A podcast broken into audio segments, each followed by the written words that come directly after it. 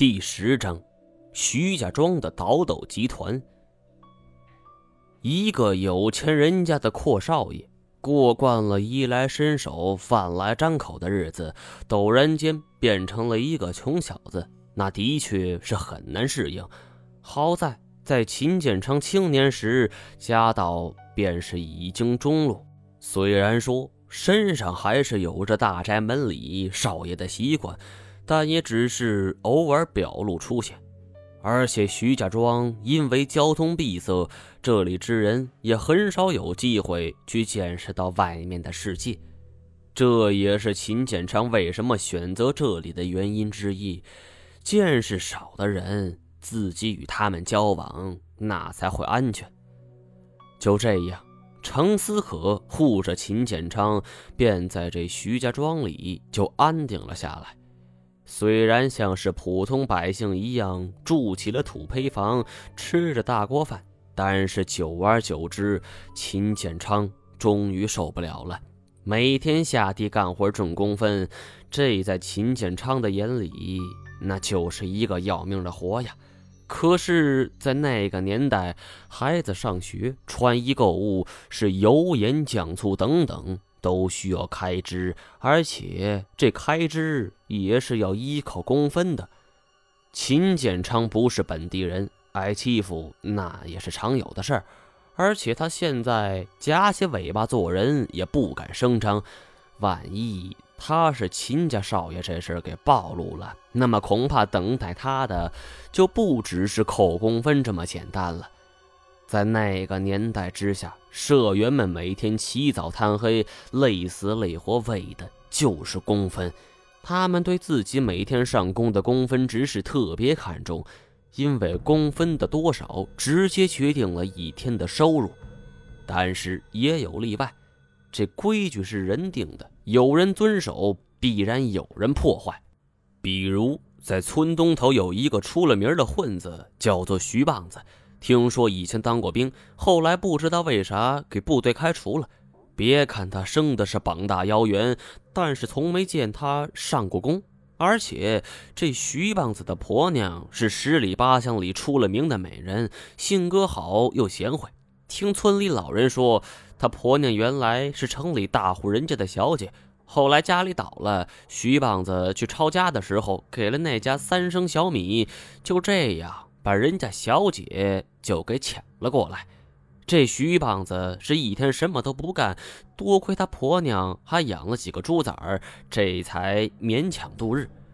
开始秦建昌也是这么认为的，他觉得养几头猪那比上工轻松啊，就吩咐程思可帮他想想办法。那个时候，程思可自己也在上着工，偶尔还要把自己的口粮分给秦建昌，经常饿的是前胸贴后背但是少爷想要养两个猪仔，那也不是坏事最后，这程思可是思来想去，决定跟徐棒子套套近乎，拿上一瓶酒，便去敲了门。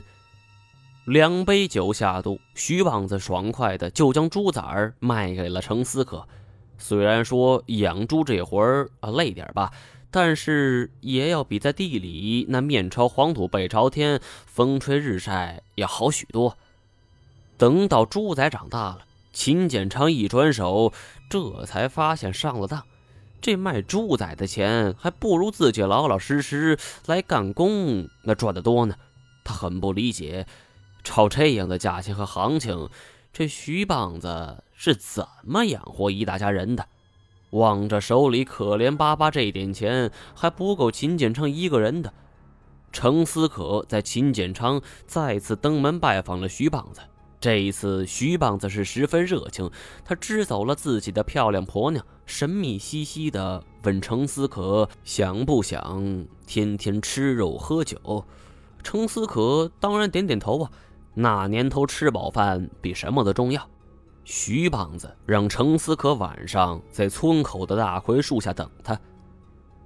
那一晚天上是悬着毛月亮，周围照的是惨白惨白的。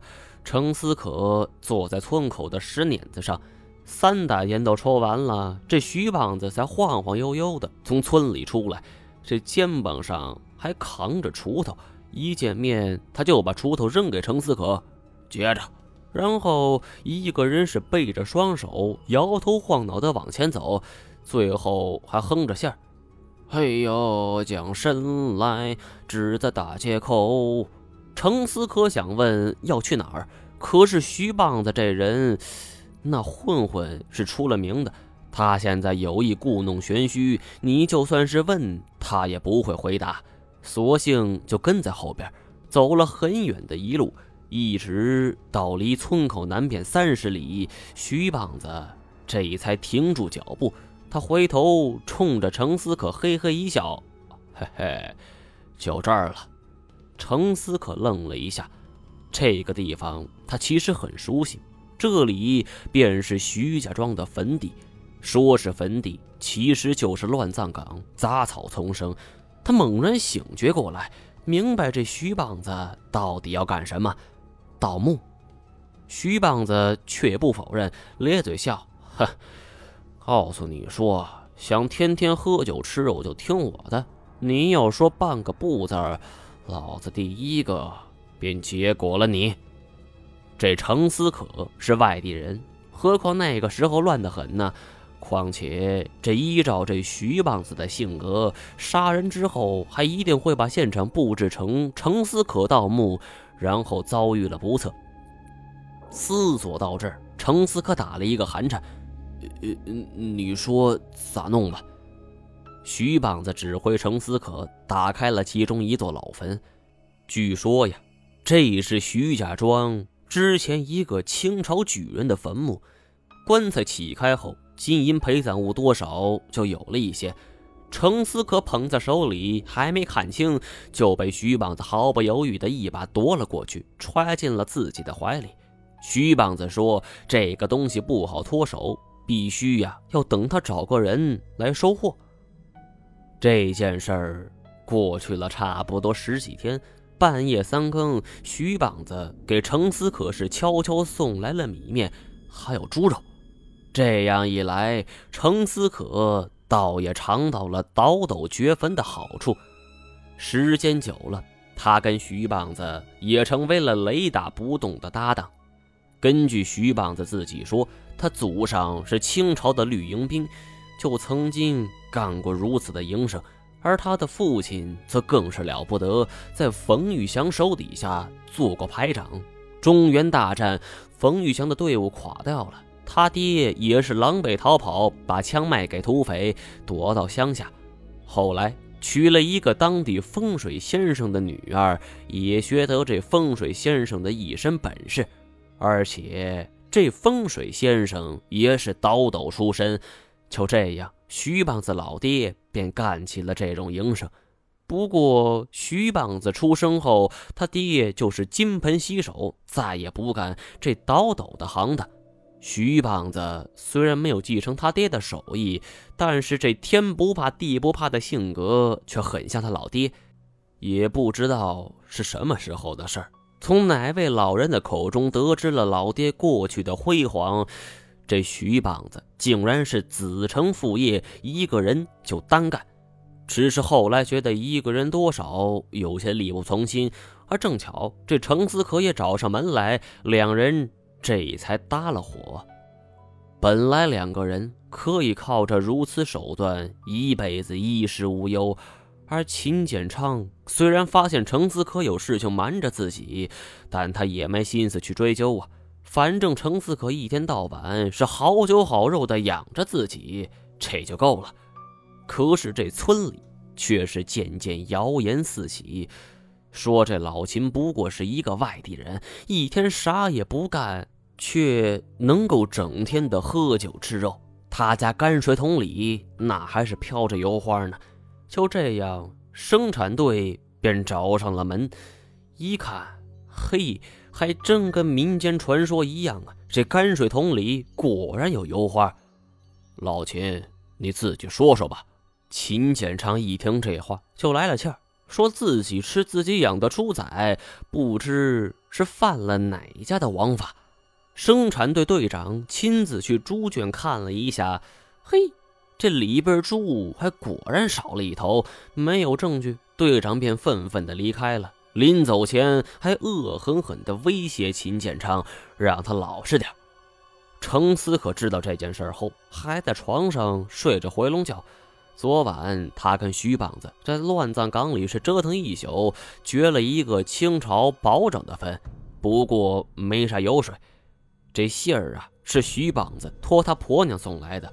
说是这秦建昌被生产队给盯上了，让他最近少走动。程思可得知此事，心下也很焦虑。他赶紧找了个由头，将自己的老婆孩子先行送走，送回了福建老家，然后就静静的等待生产队找上门来。秦建昌那边什么情况，程思可并不知，而这徐棒子也不敢派人前来通气儿。就这样。过去了两个星期，啥事儿也没有，程思可悬着的心就渐渐放了下来。这说来奇怪，几个月都过去了，徐棒子却从来没找过自己。不过有一天，有个人是上门拜访，这个人不是徐棒子，却是让程思可吃了一惊啊！这个人叫做虎子，是徐棒子的儿子。看到虎子来了，一开始程思可还以为是徐棒子让他来的，但是两次三番交谈下来，程思可却发现是自己想多了。原来虎子此行的目的就是要让程思可带自己倒斗。之前徐棒子和程思可的合作可以说是隐秘至极，绝对不会有其他人发现呐。就连徐棒子媳妇儿都不知这两人在干什么，但是这虎子却说，他不止一次晚上悄悄跟在两人身后，早就将两人的所作所为是尽收眼底。饶是如此，程思可也不敢答应，他只是狐疑的问虎子：“呃，你爹咋了？怎么他不来呀？”在那个特殊年代，六亲不认的事情是海了去了。他生怕这虎子是生产队所派来的诱饵，虎子却不以为然。呃，我爹前不久，呃，跟北京来的一个干部谈妥了一笔大买卖。呃，他说这辈子他是退休了。呃，他肯，我可不肯。呃，七叔，你老人家就看在我爹的面子上拉我一把。七叔。是村里晚辈对程思可的称呼，只是因为生产队队长说程思可像他妻儿子，这老七的外号就不胫而走。程思可一开始是铁了心的不答应，推说自己也是不懂啊。胡子就被逼急了，恶狠狠地放下一句话：“七叔，你你心狠，那就别怪做侄子的心毒了。我这就去生产队队长那里。”跟他说明这个情况。眼见虎子是迈步走出门口，这程思可可慌了呀，一把就将虎子给拽了回来，终于是点点头，答应了这桩买卖。此后，虎子依靠着自己在徐家庄的势力，组织了一批游手好闲的混混，跟着程思可干。而此时的程思可，俨然已经成为徐家庄倒斗大业的领头人。全都对上了，我极力按耐住自己激动的内心。呃呃，程师爷，呃，这位程思可前辈后来怎么样？程师爷叹了一口气儿，他也不知，这程师爷出生的时候就在福建，没有见过程思可的模样，只是后来听秦家之人念叨过这个事儿，说是这程思可。是莫名其妙的消失了，而在程思可失踪的第二天，找上门去的秦建昌就知道，他也害怕了，以为是徐棒子下的毒手，但是又不敢声张，更不敢找上门去。而且更诡异的一幕出现了：二十多天后，村里所有的年轻后生是一夜之间全都消失不见，一直到七八天之后。一个外号叫“蛤蟆”的年轻人这才出现，浑身都是血迹，两只眼睛被人给抠去了。徐家庄是人心惶惶，都说是老祖宗的风水被人给动了。虽然那个时候全国上下都在打击牛鬼蛇神，但是徐家庄是地处偏僻，村里一些老人还是带着黄纸香烛去祭拜了祖先。那一夜是大雨滂沱。